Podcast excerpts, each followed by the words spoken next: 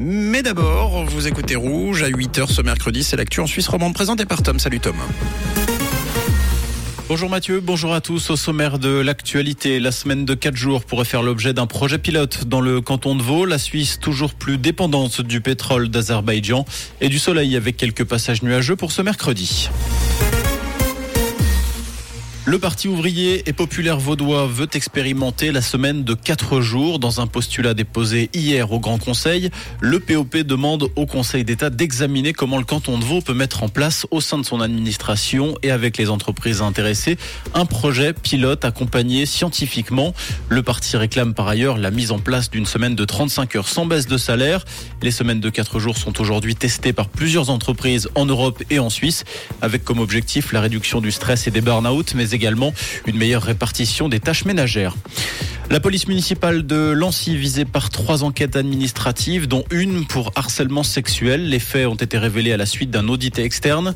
D'après la tribune de Genève, d'anciens agents municipaux avaient dénoncé un management de la peur et avaient fait part en novembre dernier de cas de harcèlement. À présent, les enquêteurs vont entendre les personnes concernées, confronter les témoignages. Aucun délai pour les conclusions de cette enquête n'a été communiqué.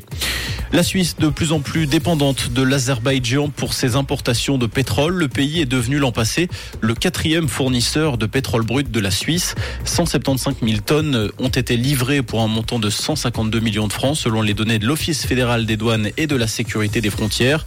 La Suisse qui a très récemment changé de stratégie ces dernières années.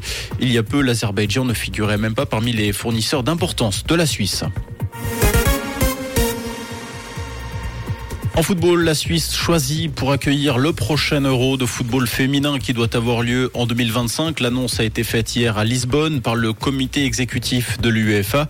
Les 31 matchs auront lieu dans 8 villes en Suisse entre juin et juillet, à Bâle, Berne, Genève, Lucerne, Sion, Saint-Gall, Thun et Zurich.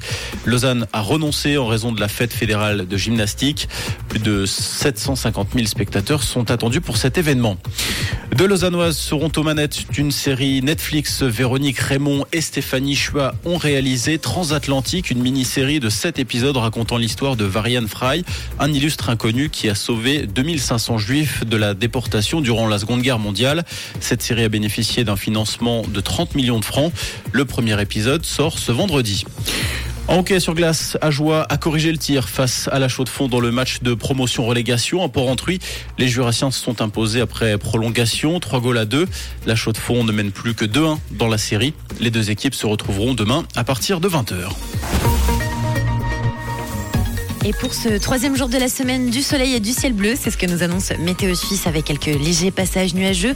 On compte moins de degrés à Salavoy, à Avanche et à peine un degré au lac de Brie et à Puydou, avec un air qui restera plutôt frais sur la région, malgré une bise plus faible, notamment pour cet après-midi. Un bon mercredi et bon petit déj à l'écoute de Rouge. C'était la météo, c'est Rouge.